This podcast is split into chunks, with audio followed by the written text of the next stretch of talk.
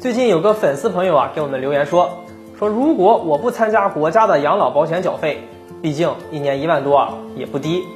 不如我自己存一笔钱呢，一次性拿出十五万来投资十五年，这样的话呢，是不是比缴纳社保更划算？其实这位朋友的意思就是，老百姓不交社保的话，而是靠自己攒钱理财来养老，是不是更加的可靠和合适呢？接下来咱们就一起来对比一下，缴纳社保养老和自己攒钱理财养老到底哪个更可靠？第一点，国家养老金个人账户的利率水平其实是很高的，现在养老金个人账户的记账利率要远高于银行存款和定期理财产品的利率。早在二零一六年，国家就给养老保险个人账户计息了，那么记账利率高达百分之八点三一，这个利率已经高于大部分理财产品了。目前我国五年期定期存款利率大概只有百分之二点七五，而活期存款的话才只有百分之零点三五，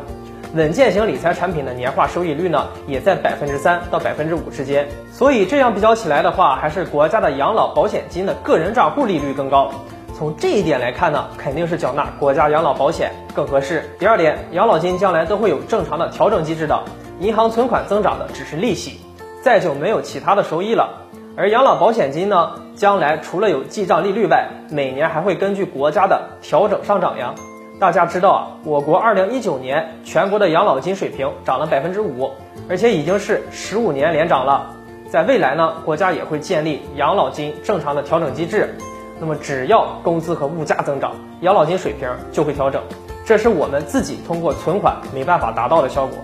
第三点，养老金的支付啊是终身的，也就是说我们活多久呢，国家就给你发多久，也就是终身支付。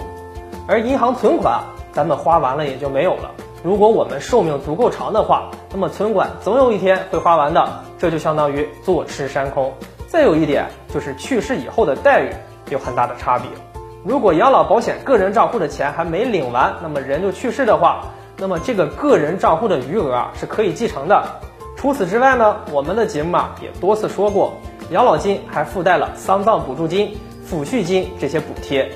而在银行的存款，我们确实可以继承，但是呢，其他的待遇和补助啊就没有了。